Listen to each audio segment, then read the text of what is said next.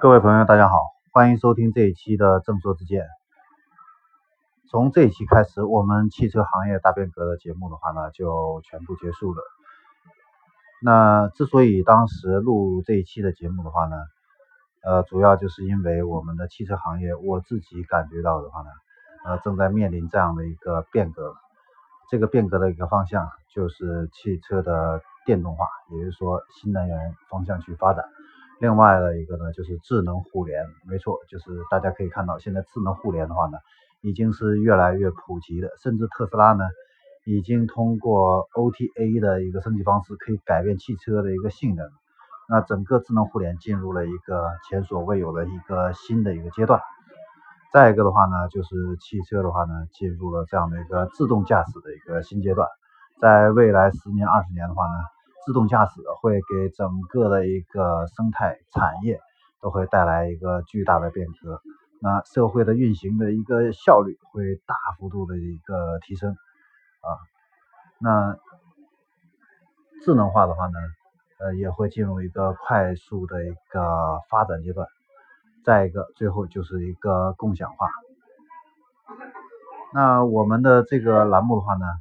呃，就这四个领域跟方向的话呢，都做了一个深入的研究和探讨。那现在的话呢，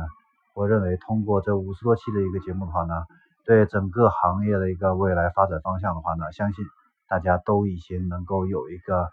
呃明确的一个方向和答案了。呃，希望呢这些节目的话呢，能够帮助到大家，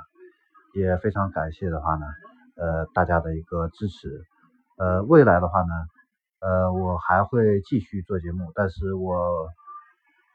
未来做的一个节目的两个方向，一个方向的话呢，就是社群营销啊，另外一个的就是客户体验啊，呃，因为我觉得，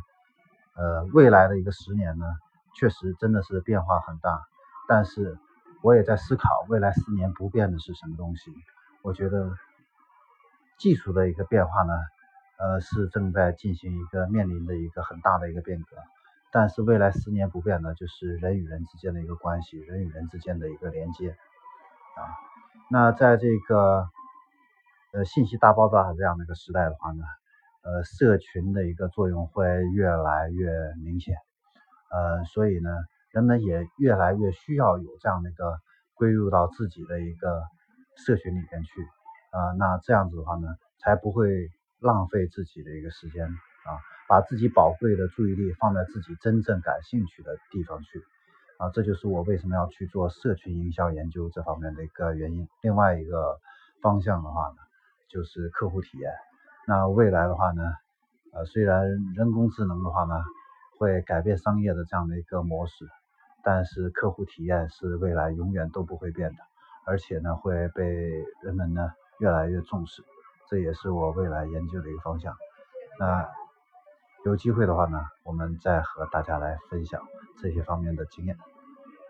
好，那我们的这一期的节目就到这里，感谢大家的支持，